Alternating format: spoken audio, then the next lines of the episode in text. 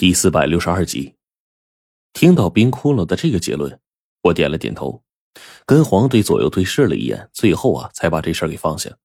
但即便是这样，我看冰窟窿眼神当中闪过的一丝迷茫，似乎冰窟窿对于龙王的这个解释还是有些不太相信似的。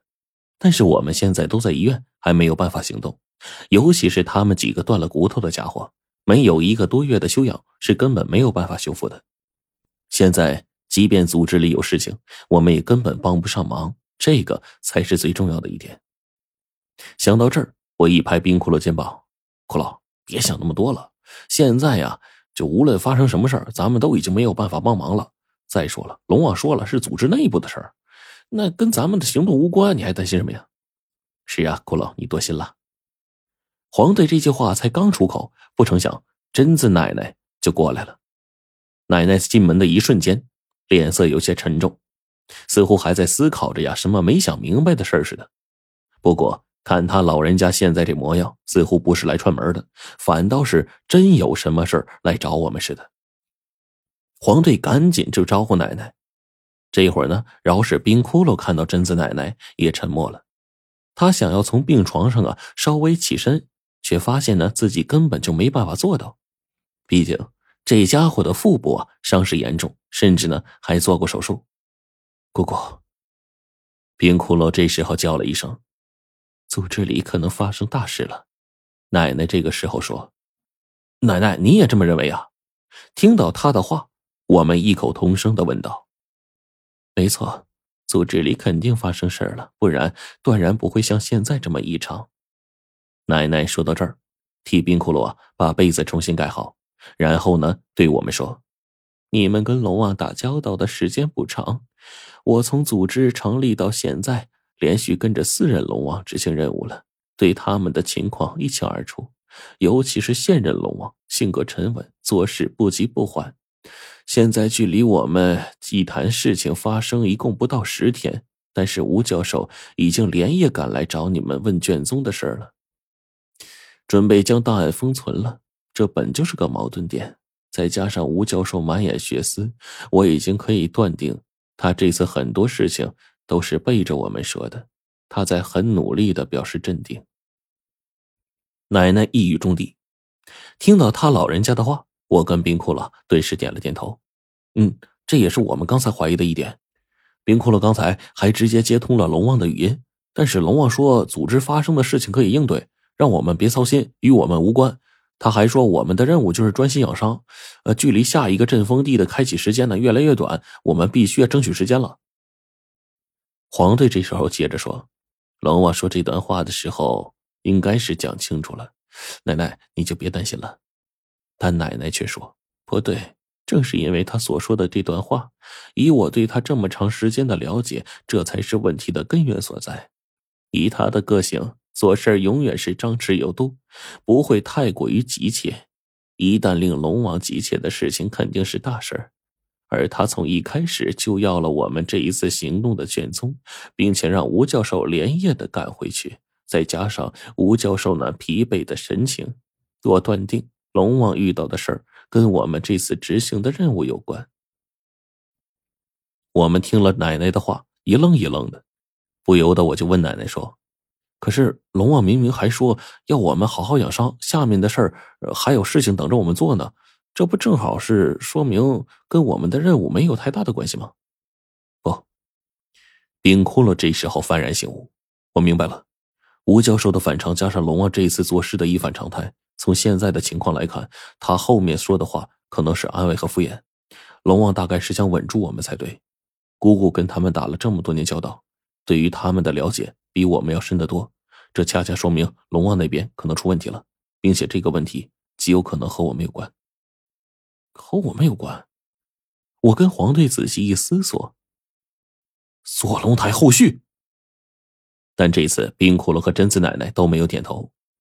我们虽然呢能从这些事情上看出龙王的一反常态，以及这件事情透露出来的不对头，但究竟发生了什么，又在什么范围，我们却根本就没有办法搞得透。毕竟我们不会算卦呀，也不是神仙。再说了，世上真有神仙吗？这些弄不清楚的事情，现在也没有办法，因为我们本来就弄不清楚。倒是我这会儿建议奶奶呀，打电话问问龙王，说不定以他老人家的面子呀，可以问出龙王一些东西。我们呢，也好间接的知道一些东西。但是贞子奶奶听了我们的话，却摇了摇头。你们太低估龙王的原则性了。他如果真的因为什么重大事情不能解决，或许还会因为事态的控制而做出临时的决定。但现在，即便我去问他，他也不可能把这些告诉我。一旦他所决定的事情是无法改变的，这就是龙王。我跟黄队无奈的叹息了一声，冰窟窿一直抬头望着天花板。不多时，这家伙说：“别想那么多了，该来的总归会来，只是早晚的问题。”的确，该来的总是会来的。黄队说了这么一句，贞子奶奶呢？反倒是沉默了许久，然后细心感知了一下，不知道怎么的，奶奶右眼睛还有右眉毛就开始跳。而这个时候呢，我们许久未见的小朱雀叽叽喳喳叫了几声，直接飞到窗户外头，张口一道火焰把整个窗户的玻璃融化了大半。看到小家伙暴力的手段呢，我跟黄队脸上的汗都流下来了。这小家伙来到我们面前，直奔贞子奶奶的怀里。贞子奶奶呀，这会儿宠溺无比啊，像是看到自家孩子似的，把小朱雀抱起来放到怀里。但是这小家伙的叫声却是有些悲伤，不知道发生了什么事了。反倒是贞子奶奶顺着一个方向望去，她老人家对准的方向正好就是小朱雀眼睛盯着的位置。良久，奶奶忽然叹息了一声：“朱雀无声无息的走了。”也没有跟我告别，却把这小家伙托付给了我。什么？听到奶奶的话，我们都愣住了，心说这事儿的确是反常啊。奶奶，朱雀去哪儿了呀？我跟黄队异口同声的问道。他走了，而且是不辞而别，肯定是哪里又出现了令人震惊的事儿。这次呀，多半和我们的任务是有关联的。难道说祭坛那边徐子良他们都逃出来了？不知道，按照以往来看啊，朱雀每次跟我分离都会先回来看看我，但他这次啊却是连小朱雀都给我送来了，这摆明了是一副准备拼命的架势了，只怕这次的事儿啊不太好办呢。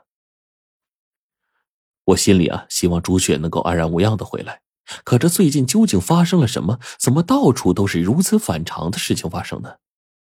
我无奈的叹了口气。看到小朱雀的一瞬间，忍不住啊，在这小家伙的额头上摸了摸。小家伙则是感受到了朱雀的离去，开始凄厉的叫了几声，仿佛在问自己的母亲为什么会丢下他。这一会儿，我跟贞子奶奶左右想了想，包括黄队和冰窟窿在内，都不知道啊究竟发生了什么。无奈，最终呢，我们也不去想那么多了。奶奶对我们说。趁这段时间好好休息休息，我感觉后面的事情越来越复杂了。的确，我现在也有同样的预感，并且从这一天开始，隔一天便跟家里人打一次电话。同时呢，我也经常跟白老爷子打电话，包括白程程那丫头啊，古灵精怪的也想从这老爷子嘴里套出些话来。但是呢，几个老爷子也不知道啊，是真不知道还是假不知道，反正就是明白也不说。啊，搞的就是揣着明白装糊涂，无奈我们根本就打听不出来什么，索性呢，只好争取啊，就是早点出院吧。回到组织之后，再问问发生了什么。数天之后，奶奶出院了，带着小朱雀率先一步回到组织里。本来呢，跟奶奶约好了，一旦奶奶呀有什么准确消息啊，第一时间告诉我们。然而奶奶这一去，就不回了。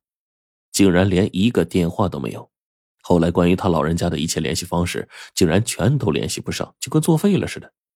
这个把我们所有人都吓了一跳，完全出乎意料之外了。